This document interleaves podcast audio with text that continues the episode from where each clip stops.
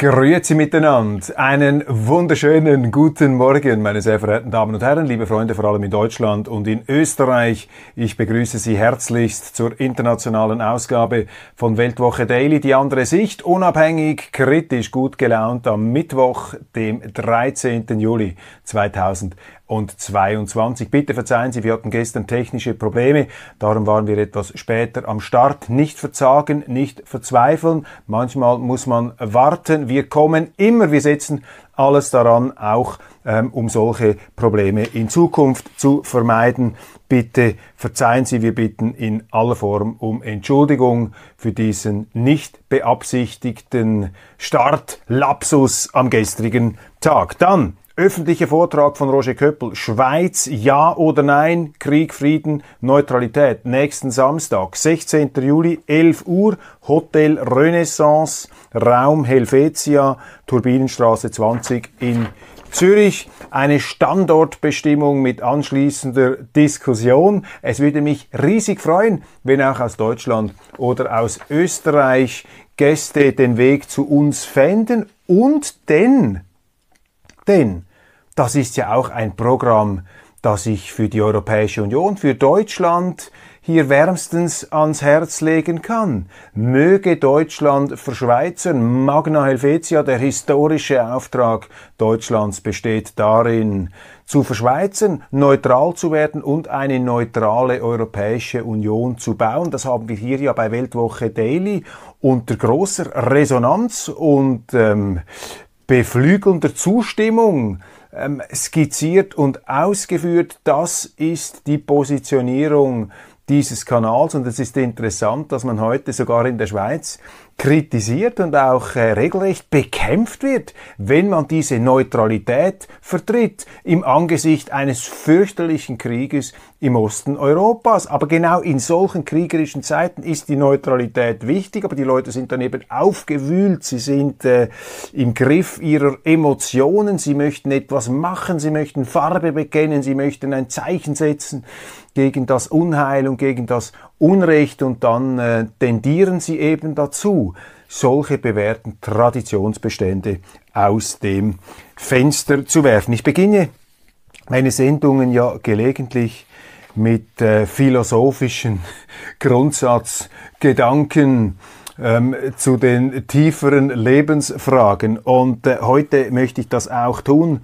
Und zwar ähm, erinnere ich an eine Filmfigur, die schmerzlich vermisst wird. Wir brauchen heute, meine Damen und Herren, mehr Djangos. Djangos. Wissen Sie was Django, wer Django ist? Django war die von Franco Nero unsterblich gemachte, der italienische Schauspieler, heute übrigens mit Vanessa Redgrave zusammen, über 80 Jahre alt, sieht aber immer noch topfit aus, die Haare schon etwas leicht ins Orange tendierend, aber sonst immer noch ein gestandener Mann. Dieser Franco Nero hat in den 60er Jahren in dem berühmten Western von Sergio Corbucci 1966 den Schweiger gespielt, den wortkargen Pistolero, der auf seinem Pferd immer einen Sarg hinterher schleppte und wenn es dann seine Westernkollegen übertrieben haben, wenn sie zu sehr die armen Mexikaner und die Frauen geplagt haben, dann packte er, dann öffnete er seinen Sarg und packte ein Maschinengewehr aus. Das sind diese Django-Momente, die sich tief eingegraben haben ins kollektive Erinnerungsbewusstsein, vor allem bei mir Django. Übrigens großartig, ähm, eine Django-Adaption von ähm, äh, von, ähm, ja, wie heißt der, der berühmte Schauspieler, äh, der berühmte äh, Regisseur der Amerikaner, Quentin Tarantino, um Himmels Willen, Quentin Tarantino, Django Unchained, der entkettete, der entfesselte Django, gespielt von Jamie Foxx mit ähm, Franco Nero noch in einer Gastrolle. Ja, wir brauchen mehr Djangos, wir brauchen Leute, die diesen ganzen Meinungskonformismus, diesen Woke-Müll nicht mitmachen und hinstehen und irgendwann im übertragenen Sinne ihren Sarg öffnen, um dann das Maschinengewehr auszupacken. Nein, das sind keine ähm, verkappten Gewaltfantasien, das ist eine ähm, filmisch-feuilletonistische Anspielung, eine Sehnsucht. Ja, wir brauchen mehr Djangos und ich möchte die Figur des Django in der heutigen Zeit äh, wieder aktivieren. Auf den Gedanken hat mich übrigens der deutsche Schriftsteller Uwe Tellkamp äh, gebracht. Ein ganz großer Django und äh, Experte und äh, Kenner des Italo-Westerns, Uwe Tellkamp. Er ist ja nicht so bekannt dafür in äh, Deutschland. Da wird er wegen anderer Themen durch die Schlagzeilen geschleift. Aber Django ganz groß. Franco Nero. Man müsste ihm ein äh, Denkmal errichten. Ich tue das jetzt zur Eröffnung dieser Sendung. Wir brauchen mehr Djangos. Entdecken Sie, entfesseln Sie Ihren inneren Django angesichts des Wahnsinns, der uns umzingelt. Äh, ich habe davon gesprochen, Deutsche, befreit euch von euren Politikern. Ja, wir brauchen dieses Django-Moment, aber natürlich friedlich, äh, ähm, demokratisch. Man muss sozusagen die Meinungs-MG auspacken. Man muss hier ähm, als äh, mit argumentativer, scharfer Munition und äh, klugen Gedanken dieser ganzen äh, Windmühle entgegentreten, dieser Nebelwand, hinter der ja rein gar nichts steckt. Das ist ja das Wesen auch dieses Moralismus, der da aufgetürmt wird, dass er im Grunde nur durch äh, gebieterische, äh, Kollektivdisziplin disziplinarische, ähm, ja, ähm, gemeinschaftliche Verspannungen äh, letztlich funktioniert. Der Moralismus ist nur eine hohle Pose, die eingefordert wird von ein paar äh, Pseudoton angebenden Meinungsmachern, da Meinungszampanos, und dem muss man sich einfach widersetzen. Durch den inneren argumentativen Django öffnen Sie den Sarg packen Sie, packen Sie das aus, was jeweils Novak Djokovic auf dem Tennisplatz auspackt, wenn er seine hoffnungsschöpfenden Gegner dann irgendwann im zweiten oder dritten Satz vom Platz fegt. Wir brauchen mehr Djangos, meine sehr verehrten Damen und Herren. Die großen Themen. Der Euro auf dem tiefsten Stand seit 20 Jahren. Even when we're on a budget, we still deserve nice things. Quince is a place to scoop up stunning high-end goods for 50 to 80% less than similar brands. They have buttery soft cashmere sweaters starting at $50, luxurious Italian leather bags, and so much more. Plus, Quince only works with factories that use safe, ethical, and responsible manufacturing. Get the high-end goods you'll love without the high price tag with Quince. Go to quince.com/style for free shipping and 365-day returns. Wie können Sie als Deutscher eigentlich noch Ihr Geld retten? Ja, Sie müssen Euros in Schweizer Franken umtauschen. Ich würde Ihnen an sich empfehlen, in die Schweiz auszuwandern, aber da ähm, verliere ich natürlich meine Schweizer Leserschaft und Zuschauerschaft. Ich sehe jetzt schon, wie da erboste äh, Zuschriften in die Tastaturen gehämmert werden. Nein, bleiben Sie in Deutschland, folgen Sie meinem Rat, Magna Helvetia, bauen Sie Deutschland um demokratisch zu einer großen Schweiz, zu einer neutralen Schweiz, zu einer unabhängigen Schweiz, zu einer bewaffneten Neutralität selbstverständlich, also nicht irgendwie da ein Pazifisten Nirvana mit legalisiertem Cannabis, alle etwas bekifft unter ihrer fremdfinanzierten Palme sitzen zu Hause. Nein, das ist nicht äh, das Modell, das hier propagiert wird. Ähm, Magna Helvetia, aber dass der Euro auf diesem Tiefstand ist, ist in, in einer Krise, zeigt Ihnen natürlich ähm, erneut, dass eben diese Europäische Union eine institutionelle Fehlkonstruktion ist, die kein Vertrauen erzeugt. Denn in schwierigen Zeiten, die wir heute haben, hätten sich früher hätten sich früher die Menschen vertrauensvoll an Deutschland festgehalten und die Mark hätte zugelegt an Wert, aber der Euro stürzt ab. Ja, Sie müssen Ihr Geld in Sicherheit bringen. Was können Sie tun? Ich empfehle natürlich ähm, sichere Werte im Bereich der Aktien. Das geht jetzt dann etwas herunter. Kaufgelegenheiten sind da, wenn Sie überhaupt die Möglichkeit haben, Aktien zu kaufen. Als Sparer, ähm, der das Geld auf Bankbüchlein legt, sind Sie ja äh, bestraft, sind Sie der Dumme. Heute Gold natürlich, ähm, Rohstoffe, äh, solche Dinge also äh, Edelmetalle äh, sind immer eine Möglichkeit, aber ich glaube, man muss diese Euroschwäche vor allem ernst nehmen als äh, institutionelles Krankheitssymptom, als eine Art Corona-Test der ihnen aufzeigt, wie porös, wie zerbrechlich, wie eben nicht vertrauenseinflößend die Europäische Union ist. Und deshalb äh, auch hier haben Sie bereits ein Argument für Ihre äh, Django-Ertüchtigung, äh, für Ihr Django-Element dass eben äh, diese Währungsbässe ein Zeichen dafür ist, dass politisch etwas in die falsche Richtung läuft.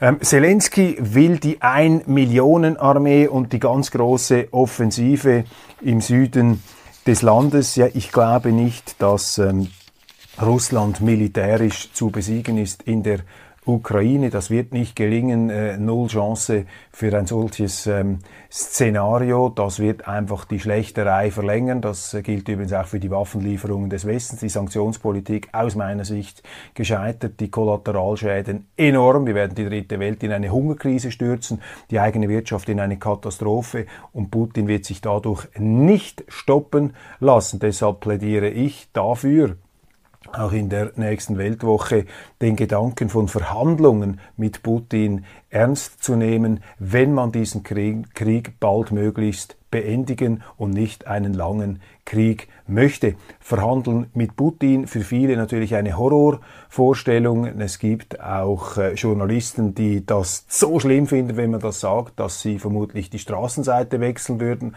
wenn sie mich sähen.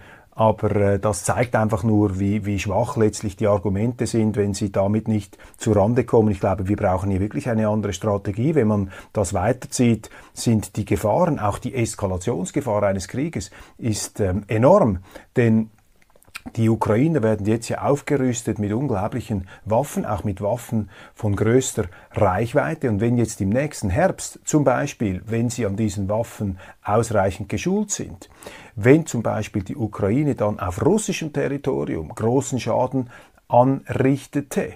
Da müssten die Russen wiederum massive Vergeltung üben und das wäre fürchterlich, das wäre schrecklich. Die Ukraine könnte da in Schutt und Asche gelegt werden und der Krieg könnte jederzeit übergreifen, auch auf, ähm, auf den Rest Europas. Ich meine, diese Gefahr ist einfach vom Tisch.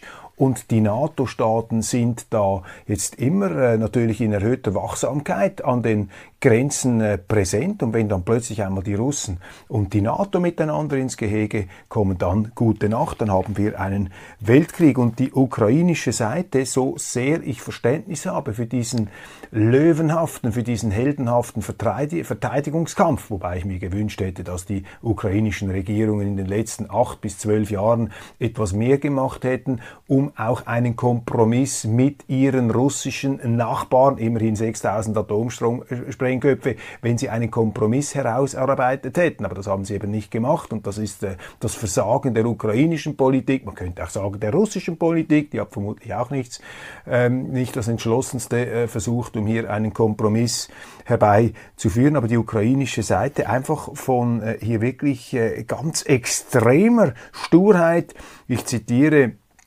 ähm, äh, Denis Schmihal, er ist der Ministerpräsident der Ukraine, sagte in einem Interview mit der Schweizer Sonntagszeitung, unsere Waffen schweigen erst, wenn wir das gesamte ukrainische Territorium zurückerobert haben. Und das halte ich für eine illusionäre Forderung. Ich glaube, das werden die Ukrainer nicht schaffen.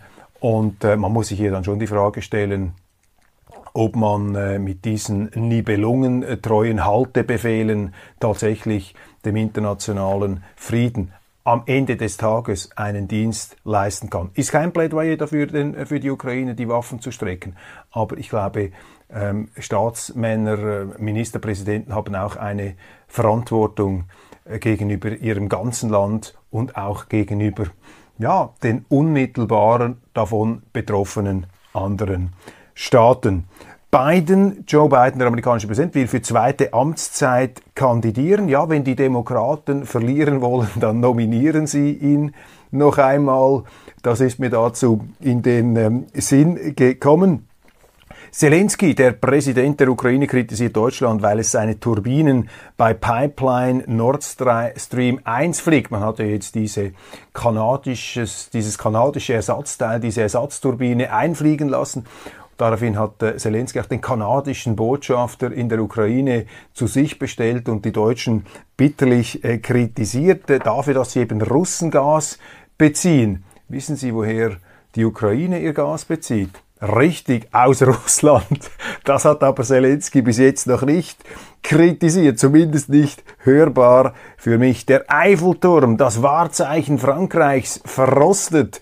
Gibt's ein passenderes Sinnbild, ein eindringlicheres, ein schmerzlicheres Sinnbild als den rostenden Eiffelturm für die Misere Frankreichs, für dieses verrostende, baufällige Frankreich. Bis jetzt habe ich immer vom Flugzeugträger Charles de Gaulle gesprochen, diesem schwimmenden Rosthaufen, der da sozusagen wie so ein altes Raumschiff habe ja diesen großartigen Film District 9 von dem südafrikanischen Regisseur, der von Peter Jackson von Lord of the Rings immer empfohlen wurde. Ich glaube, der war auch Mitproduzent. Und dieser District 9 handelt von einem Raumschiff, das von äh, außerirdischen Krevetten äh, bevölkert wird.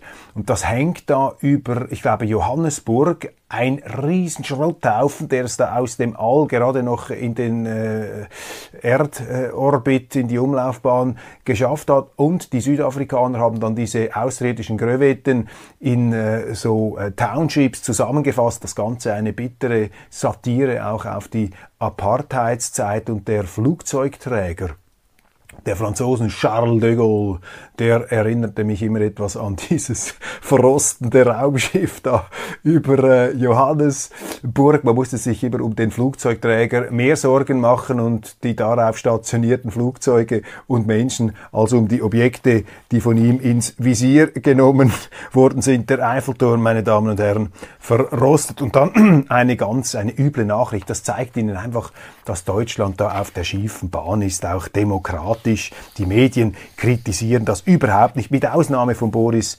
Reitschuster, dem früheren Fokusmann, der ja auch im Visier da der Behörden drinsteht, äh, wo es ja auch also unglaublich ist, dem haben sie ja äh, ich glaube, das Bröwe nicht geben wollen für die Bundespressekonferenz, weil er zu kritische Fragen gestellt hat bei Corona. Also das sind fast schon, man muss ja bei diesem Ausdruck immer etwas vorsichtig sein, aber das sind fast schon totalitäre Anwandlungen. Das ist doch Demokratie, dass man Reitschusters hat, dass man Andersdenkende, dass man eine Opposition hat. Aber in Deutschland darf es eben keine Opposition ähm, geben. Und jetzt ist ein Politiker der AfD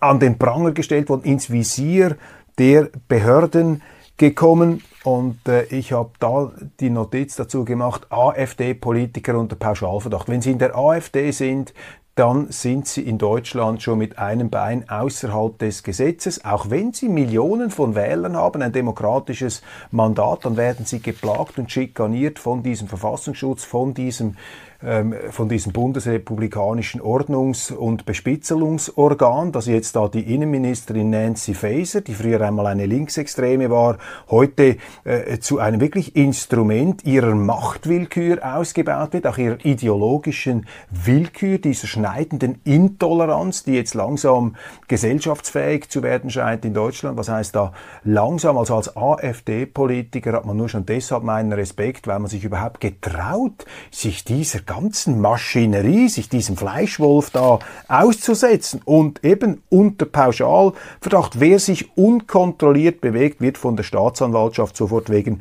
eines Hitlergrußes angeklagt. Ich habe zuerst gedacht, das kann ja gar nicht sein, sind wir jetzt endgültig verrückt geworden. Aber das stimmt. In München ermittelt man jetzt, die Staatsanwaltschaft ermittelt jetzt gegen den AfD-Bundestagsabgeordneten Peter Bistrund. Er soll nach Ansicht der Ermittler den Hitlergruß gezeigt haben. Auch der Bundestag hat nun die Immunität Bistrons aufgehoben. Also auch eine ganz kleinkarierte Gruppe da von Ressentiment geladenen Undemokraten, die es einfach nicht fertig, die damit nicht zu die es nicht verkraften, dass ihnen da diese AfD ähm, einen Teil des politischen Kuchens, der politischen Öffentlichkeit streitig macht. Die haben nun also die Immunität bis uns aufgehoben. Der Politiker ist gebürtige Tscheche, der mit 15 Jahren von der Staatssicherheit festgenommen wurde, später in die Bundesrepublik auswanderte, politisches Asyl erhält. Von 2006 bis 2013 war er Mitglied der FDP. Ich habe jetzt dieses Video angeschaut, wo er angeblich einen Hitlergruß gemacht werden soll. Das ist lächerlich. Und als ehemaliger Tscheche, ich meine, um Himmels Willen, meine, die Tschechen haben ja unter diesem Hitler gelitten, äh, aufs fürchterlichste der, der slawische Untermensch, die wurden ja fertig gemacht von den Deutschen. Jetzt kommen die gleichen Deutschen und machen ihn noch einmal fertig, weil er nach Deutschland ausgewandert ist, ehemaliger FDP-Mann. Ich kann Ihnen sagen, wenn er in der FDP noch wäre, hätte man ihn nach dieser Rede, ich habe sie mir angeschaut auf Twitter, das ist doch völlig lächerlich. Ähm, da wegen eines Hitlergrußes. Ich meine, was ist das? Irgendeine Bewegung mit dem Arm, dann ist das ein Hitlergruß. Ich meine, Karl Lauterbach hebt den rechten Arm zum Teil auch, wenn er eine Rede hält. Gibt es da auch eine Anklage der Staatsanwaltschaft? Also das ist wirklich äh, hier äh, Deutschland am Rande des Nervenzusammenbruchs, Deutschland am Rande des Wahnsinns, Deutschland ähm, am Rande äh, zu einer, ja, äh, nein, ich muss nicht sagen am Rande, ist eben ein Beweis wieder dafür, dass eben die Demokratie noch eine junge Staatsform in Deutschland ist. Man hat sich daran noch äh, gar nicht richtig Life is full of awesome what ifs and some not so much, like unexpected medical costs. That's why United Healthcare provides Health Protector Guard fixed indemnity insurance plans to supplement your primary plan and help manage out of pocket costs. Learn more at uh1.com. Quality sleep is essential. That's why the Sleep Number Smart Bed is designed for your ever evolving sleep needs. Need a bed that's firmer or softer on either side? Helps you sleep at a comfortable temperature? Sleep Number Smart Beds let you individualize your comfort so you sleep better together. JD Power ranks Sleep Number number 1 in customer satisfaction with mattresses purchased in-store. And now, save 50% on the Sleep Number limited edition Smart Bed for a limited time. For JD Power 2023 award information, visit jdpower.com/awards. Only at a Sleep Number store or sleepnumber.com. Wöhnt russischer Oligarch in Anführungszeichen warnt vor der Zerstörung der Ukraine. Das noch eine Schlagzeile, die ich mir herausgepickt habe. Das sind natürlich Gedanken, die jetzt nicht gehört werden wollen. Man möchte jetzt nur, dass alle sagen, nein, nein, wir müssen da jetzt alles machen, Sanktionen. Ähm, im, in der Ukraine werden die Werte des Westens verteidigt, während wir die Werte des Westens, siehe Bistro und siehe AfD, einfach mal so schnell ähm, verabschieden oder auch durch die Gesetzgebungen die russischen Unternehmen in Europa, in der Schweiz einfach das Vermögen blockiert, ohne Rechtsverfahren, ohne rechtliche Anhörung. Ist doch unglaublich, wie wir hier mit der Kettensäge den äh, Rechtsstaat demontieren. Das geht doch einfach nicht. Das muss man in den Blick nehmen, aber das will eben im Moment niemand hören. Deshalb äh, muss es jemand sagen. Wenn wir das nicht mehr sagen, wer, wer es denn eigentlich noch? Ist unglaublich. Viktor Orban antwortet der EU, Sanktionen, die dem gesunden Menschenverstand zuwiderlaufen und Familien in die Armut treiben werden, machen wir nicht mit. Viktor Orban auch eine jener raren Stimmen aus der Wirklichkeit, die natürlich gerade deshalb aufs heftigste angefeindet werden. Dann hat mir ein Bekannter ähm, eine Liste geschickt mit der Zahl von äh, ausländischen Söldnern in der Ukraine. Ist auch noch interessant hier diese Aufstellungen. Und da sieht man also äh, doch äh, interessant, dass das eine internationale Truppe hat sich da angesammelt. Polen zum Beispiel, ursprünglich äh, 1835 ähm, Söldner gekommen, seit dem 24. Zweiten, davon 544 gestorben, 347 mittlerweile äh, wieder nach Hause gegangen. Rumänien, Vereinigtes Königreich, Belarus, Frankreich, Portugal, Kroatien, Bosnien-Herzegowina, Albanien, Estland, äh, Nordmazedonien, Deutschland, deutsche Söldner, Irland, Finnland, Italien, Kosovo, Litauen, Schweizer Söldner, 56 Schweizer Söldner. Unglaublich, machen eigentlich diese Söldner in der Ukraine. Das dürfen wir nicht. Wir dürfen nicht in fremden Diensten kämpfen. Das ist vorbei, dieses schweizerische Söldnerwesen oder Soldwesen Wesen. Äh, das ist ein interessantes Thema. Niederlande, Spanien, Lettland, Dänemark, Norwegen, Tschechien, Österreich, Belgien, Bulgarien, Slowakei, Ungarn, Griechenland, Luxemburg, Luxemburg sogar, ähm, Moldova, Montenegro und Schweden, dann Kanada, USA, Kolumbien, Bolivien, Brasilien, Peru, Argentinien, Venezuela, Chile, Georgien, Syrien, Türkei, Israel, Iran, Kasachstan, allerdings nur mit einem Söldner vertreten, Zypern mit einem Söldner, China, ein Söldner, ähm, dann äh, Süd Südkorea, Usbekistan, Japan, Aserbaidschan, Algerien, Nigeria, Senegal, Südafrika, Gabon, Guinea, Liberia, Äquatorial, Guinea, Australien und Neuseeland. Also, meine Damen und Herren, das ist eine kleine Weltgemeinschaft, ähm, die sich da auf das Schlachtfeld in der Ukraine begeben hat, darunter speziell 56 Schweizer. China, asiatische Länder sollten sich nicht als Schachfiguren missbrauchen lassen. Der chinesische Außenminister hat die südostasiatischen ASEAN-Staaten aufgerufen, sich nicht geopolitisch instrumentalisieren zu lassen, das heißt sich herauszuhalten, eine gewisse Neutralität pflegend. Ist doch äh, bemerkenswert, ist spannend. Dann ein Zitat, das ich auch schon mal hier vorgetragen habe, aber ich bringe es Ihnen gerne nochmal, weil es so gut ist, dass man es nicht oft genug wiederholen kann. Dostoevsky. Darf man Dostoevsky eigentlich noch zitieren oder wird man dann auch vom deutschen Verfassungsschutz beobachtet? Meine Damen und Herren, Sie können es mir sagen. Egal, wir sagen es trotzdem. Die Toleranz wird ein solches Niveau erreichen, dass intelligenten Menschen das Denken verboten wird, um Idioten nicht zu beleidigen. Was für ein wahrer Satz. Geschrieben, geschmiedet, abgezirkelt für die heutige Zeit. Genie Dostoevsky. Die Toleranz wird ein solches Niveau erreichen, dass intelligenten Menschen das Denken verboten wird, um Idioten nicht zu beleidigen. Die Schlagzeilen des Tages. Iran steht Russland bei.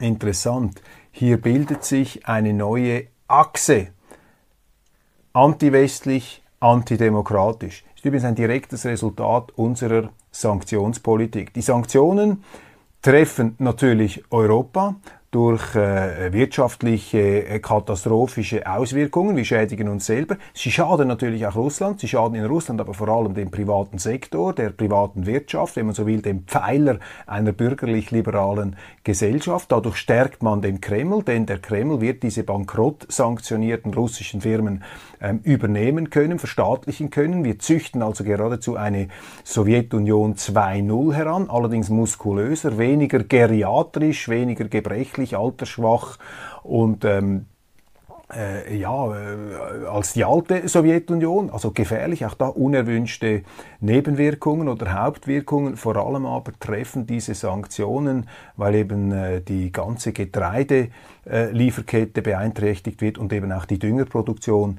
Diese Sanktionen werden vor allem die dritte Welt treffen. Und da müssen wir uns bewusst sein, was die politischen Konsequenzen sind. Wir ähm, verbünden, wir, also wir treiben im Grunde die Russen äh, dem Ressentiment zu. Wir schweißen die Russen zusammen im äh, gemeinsamen Gefühl, ungerecht behandelt zu werden, denn jeder Russe wird von diesen Sanktionen getroffen, ungeachtet dessen, ob er für oder gegen Putin ist. Deshalb hat der Mann jetzt auch massiv gestiegene Zustimmungswerte.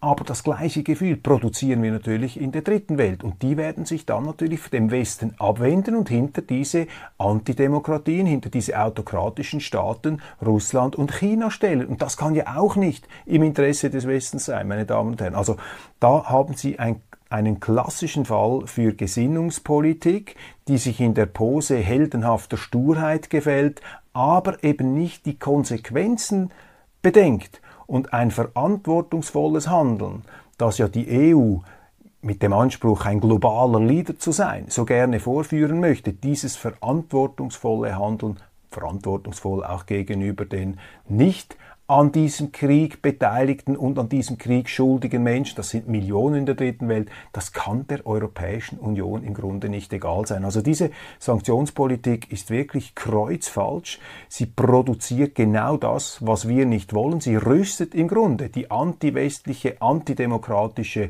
oder weniger demokratische Welt, ich will das jetzt hier nicht so moralisierend, klärend äh, sagen, rüstet sie auf, treibt sie aus unserer Sicht ins falsche Lager. Die Grenzen der Solidarität. Wenn Russland die Gaslieferungen an die EU ganz stoppt, sollen sich die Staaten solidarisch ähm, aushelfen. So zumindest die Theorie. Ja, die FAZ richtig erkannt. In der Praxis wird dann jeder für sich schauen, jeder für sich und Gott gegen alle. Der perfekte Sturm für den Euro. Der Euro braucht ein starkes Deutschland. Ja, die deutschen Journalisten schwören sie jetzt schon mit neuen Durchhalteparolen ein. Wenn die Journalisten sagen, der Euro braucht ein starkes Deutschland, dann meinen die Journalisten und die Politiker natürlich Sie, die Deutschen. Sie müssen dann stark sein. Sie dürfen nicht verzweifeln. Sie müssen das Ganze zahlen, damit man diese Fehlkonstruktion hier am Leben erhalten kann. Noch im Juli sollen Migranten umverteilt werden, das müssen Sie auch im Auge behalten. Es findet so ein schleichender Umbau des Schengen-Dublin-Systems äh, statt, eine Fehlkonstruktion, auch dies, äh, alle für alle verantwortlich und niemand für etwas, die Außengrenzen kontrolliert von den Außengrenzenstaaten,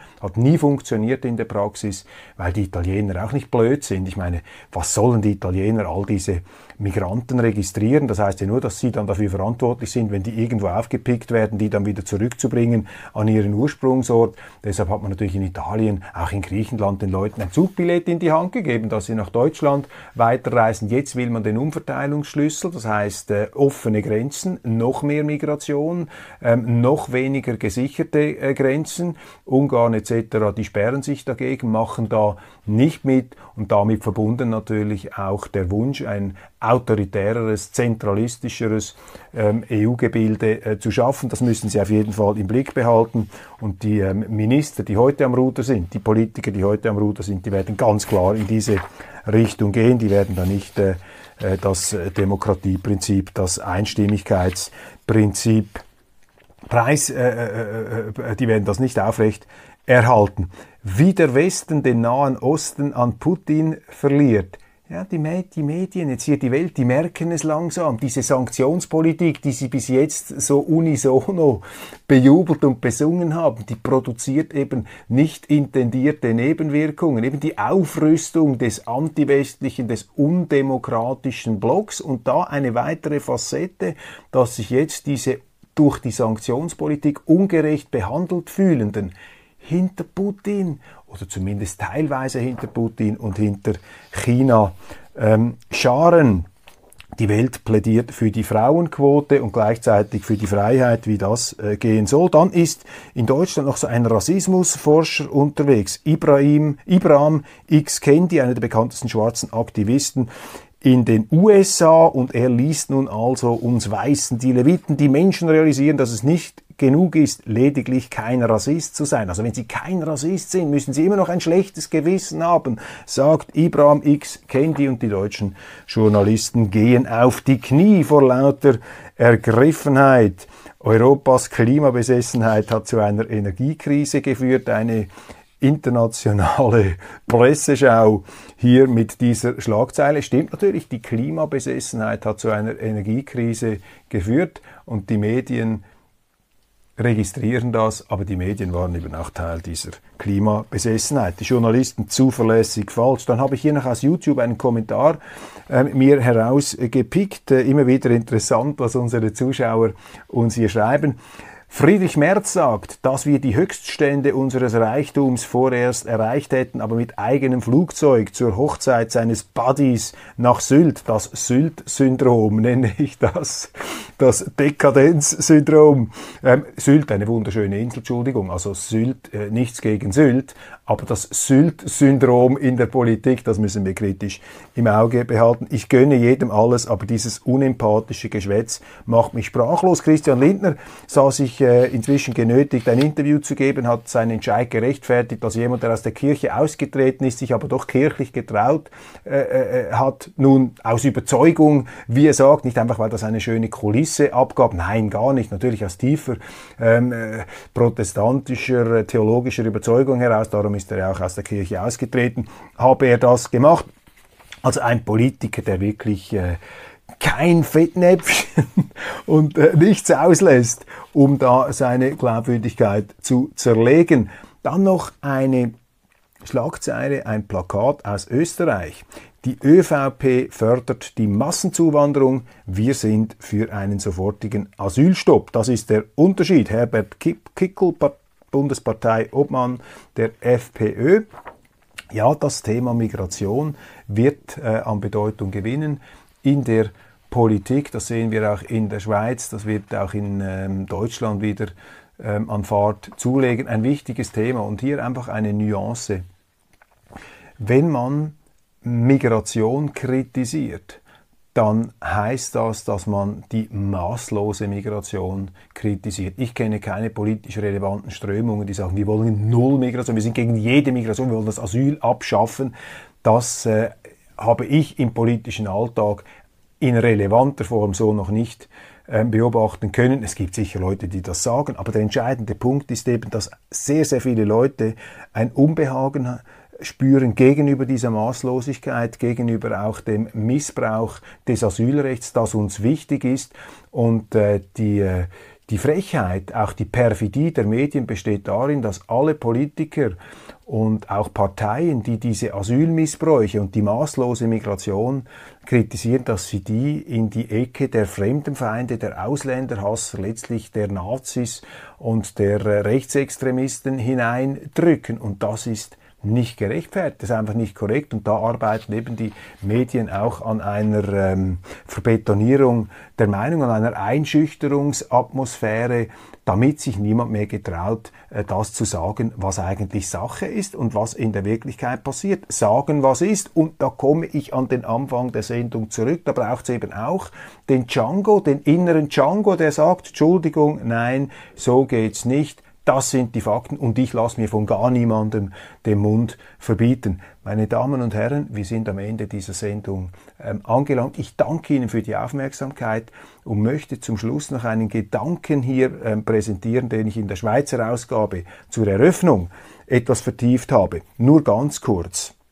Wir beschäftigen uns bei Daily ja immer, ähm, müssen das tun mit auch negativen Entwicklungen in unserem Gesichtskreis.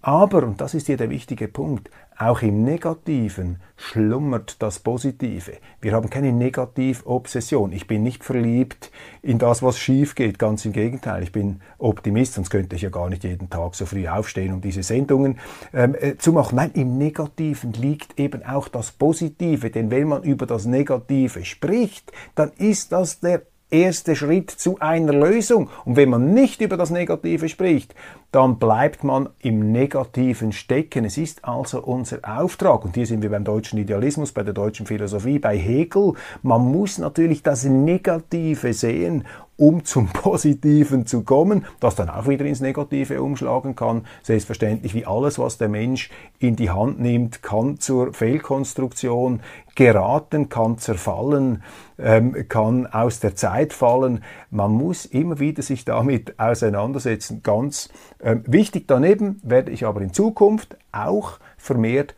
positive, wirklich erbauliche Nachrichten in diese Sendung integrieren, damit ich sie optimal einstimmen kann in den Tag, damit wir alle unseren inneren Django nicht an die Whisky-Theke führen, sondern eben in die freie Prärie, die reitende Unabhängigkeitserklärung mit dem Sarg im Schlepptau, wo das Maschinengewehr der guten Argumente drin schlummert. In diesem Sinne, meine Damen und Herren, äh, äh wünsche ich Ihnen einen wunderschönen, inspirierten, kraftvollen Tag im Zeichen des inneren Freiheits-Django. Lassen Sie sich nicht unterkriegen von diesen Meinungsdespoten und Meinungszampanos, von diesen Inquisitorengesichtern, die uns umgeben und die meinen, uns sagen zu können, was wir zu tun und zu sagen haben. Alles Gute.